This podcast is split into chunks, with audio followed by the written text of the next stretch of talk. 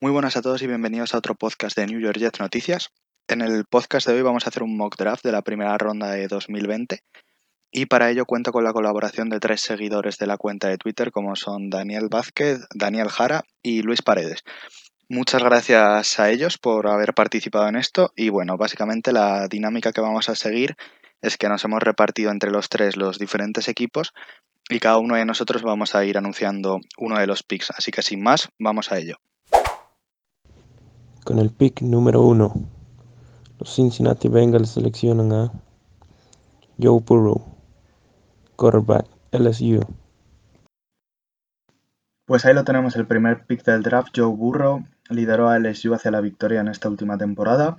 Ha demostrado que puede rendir perfectamente en los momentos más importantes y de más tensión, y esto es algo que se paga en la NFL de hoy en día, y por eso no nos extraña que salga en el pick 1. En 2018 es cierto que sus números fueron un poco eh, menos impresionantes, pero en 2019 se ha obtenido con el Heisman Cierto es que quizá le falta algo de potencia en el brazo, pero sus pases son una delicia, son súper precisos.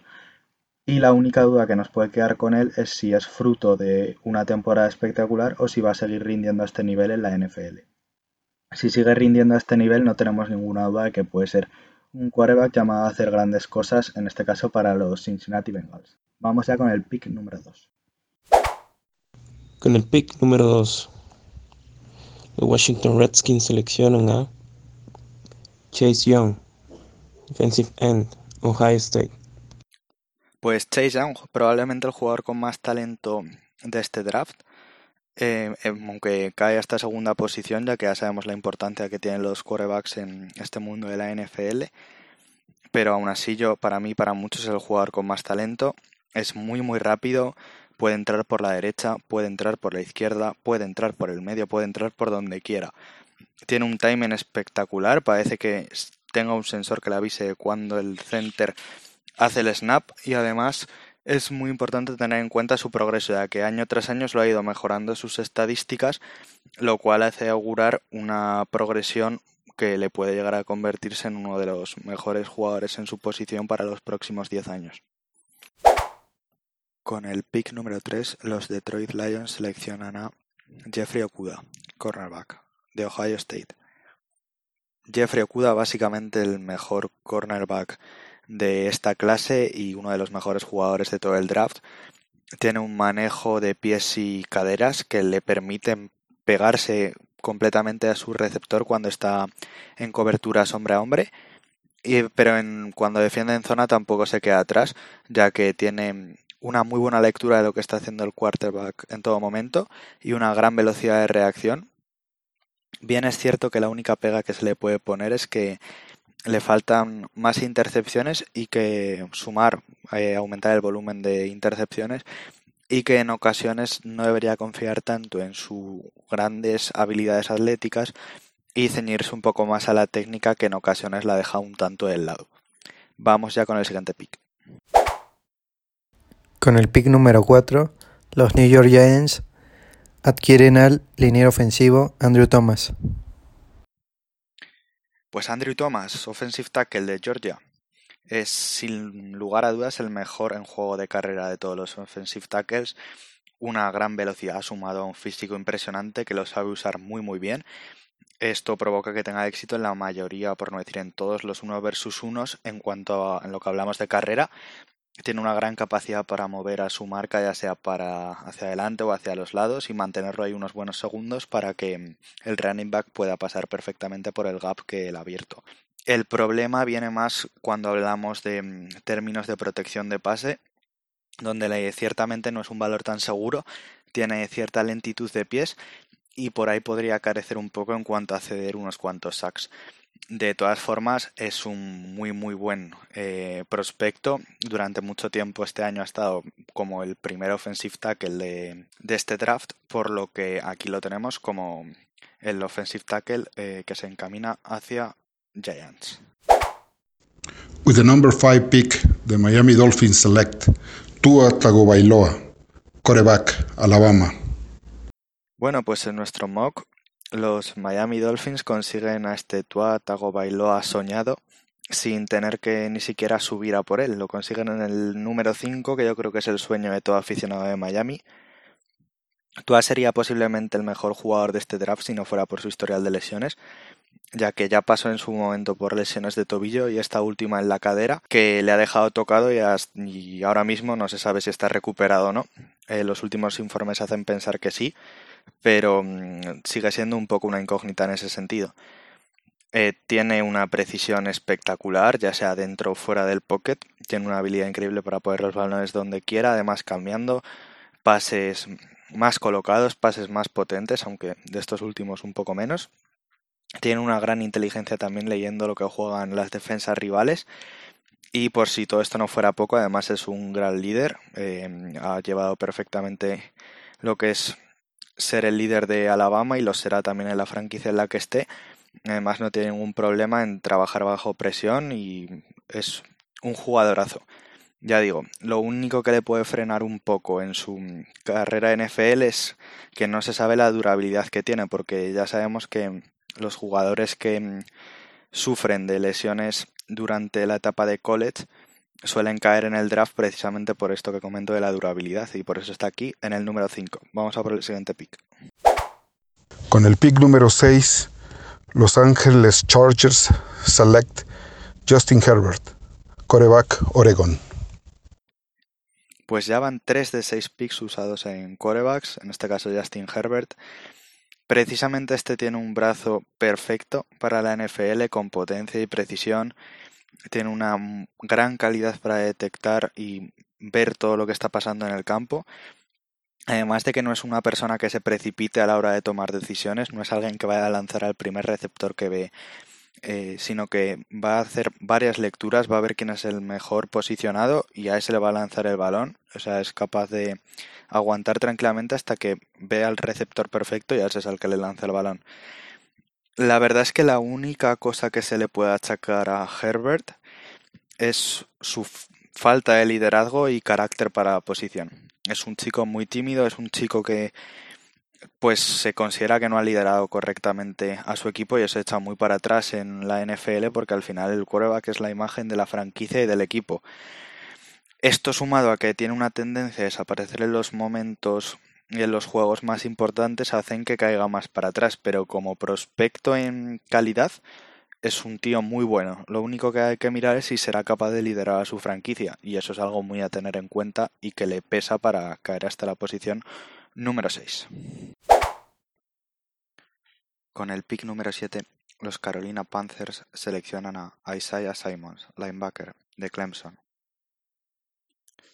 Es simplemente el mejor linebacker eh, sin duda de esta clase del draft tiene una muy buena capacidad de reacción y además cuando golpea, golpea duro, no suele fallar prácticamente ningún tackle y esto es algo que se valora muchísimo en la NFL porque no solo es suficiente con llegar, también tienes que parar a la persona y eso es algo que se valora mucho. Eh, además, otra de las cosas muy valoradas hoy en día en la NFL, tal como es el juego hoy en día, es el blitz. Y hay que decir que Simons es un tío muy bueno entrando al blitz suele llegar y produce bastantes sacks, por lo que esto también es a tenerlo en cuenta. La única pega que podemos ponerle a este, ya como digo, el mejor linebacker de esta, de esta tirada de linebackers, es que en ocasiones eh, va como muy a lo loco a por su a, por el jugador al que tiene que ir y esto genera que se le pueda engañar con pues precisamente con jugadas de engaño lo cual puede penalizarle debería tener un poco la mente más fría en ese sentido y ser capaz de no ir a, por, a lo loco a por su jugador porque podría producirse un engaño por esto. Con el pick número 8, los Arizona Cardinals select Tristan Wirfs, offensive tackle, Iowa. Es un chico muy bueno bloqueando, puede llegar fácilmente y con naturalidad al segundo nivel, por lo que es un valor seguro a la hora de ayudar en la carrera pero es cierto que en ocasiones, a la hora de proteger al coreback en, situaciones de pase, presenta cierta dificultad para mantener el equilibrio. Y es que cuando se enfrenta a algún edge rusher rápido que le hace desplazarse para luego cambiar rápidamente y empujarle, tiende a verse desequilibrado y acabar muchas veces en el suelo. No es raro cuando ves su tape encontrarte con él tirado en el suelo. Dicho esto, es un muy buen proyecto offensive tackle que mm, le vendrá muy bien a estos Arizona Cardinals para proteger a su quarterback y ya es el segundo de los offensive tackles que sale. Vamos a por el siguiente pick. Con la selección global número 9, los Jacksonville Jaguars adquieren a Jerry Judy de Alabama. Pues ahí está. Judy Lamb, quien iba a ser el receptor número uno, bueno, en nuestro mock draft, es Jerry Judy, que se va a los Jacksonville Jaguars en el pick número 9. Poco que decir de Judy que no sepáis ya, imagino, pues que básicamente no hay nadie mejor que él corriendo rutas. Hacía mucho no veía un receptor que corría las rutas tan bien como él. Tiene una capacidad pasmosa para dejar a la gente atrás y quitarse a su rival en nada, en segundos. Esto, sumado a la gran velocidad que tiene, hace que sea una amenaza profunda muy muy grande. Es verdad que por ponerle una pega no es un seguro en recepciones 50-50, por así llamarlo, en recepciones disputadas, pero no tengo ninguna duda de que tiene todo para llegar a ser un pedazo de jugador en esta posición de wide receiver. Pues Jedrick Wills, tercer offensive tackle en salir en este draft, es sin lugar a dudas el offensive tackle con más técnica de todo el cuerpo. Eh, tiene una, un carácter y una mentalidad competitiva que le hace destacar y le hace dominar perfectamente durante todo el partido a sus rivales. Además tiene una velocidad de pies que, muy grande que hace que no sea sencillo sobrepasarlo por lo que no tendrá problema contra s rushers con gran velocidad. Pero es verdad que por ponerle dos pegas, la primera es cosa suya, que es que en ocasiones tiene errores de concentración que te hacen que cuando estás viendo el tape digas, jope, pero Jedrick, tío, eh, ponte las pilas, macho, porque es que te están entrando y se de sobra que tú tienes capacidad para hacerlo, pero es que te despistas. Eso sumado a que mm, otra cosa que no es culpa suya, pero que también va a jugar en su contra, que es que solo ha jugado en la derecha.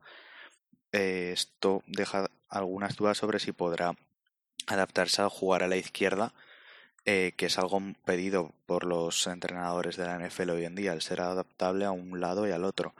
Yo personalmente no tengo ninguna duda de que lo podrá hacer con sencillez, por lo que mm, me parece un buen pick el número 10, Jedrick Wills, para los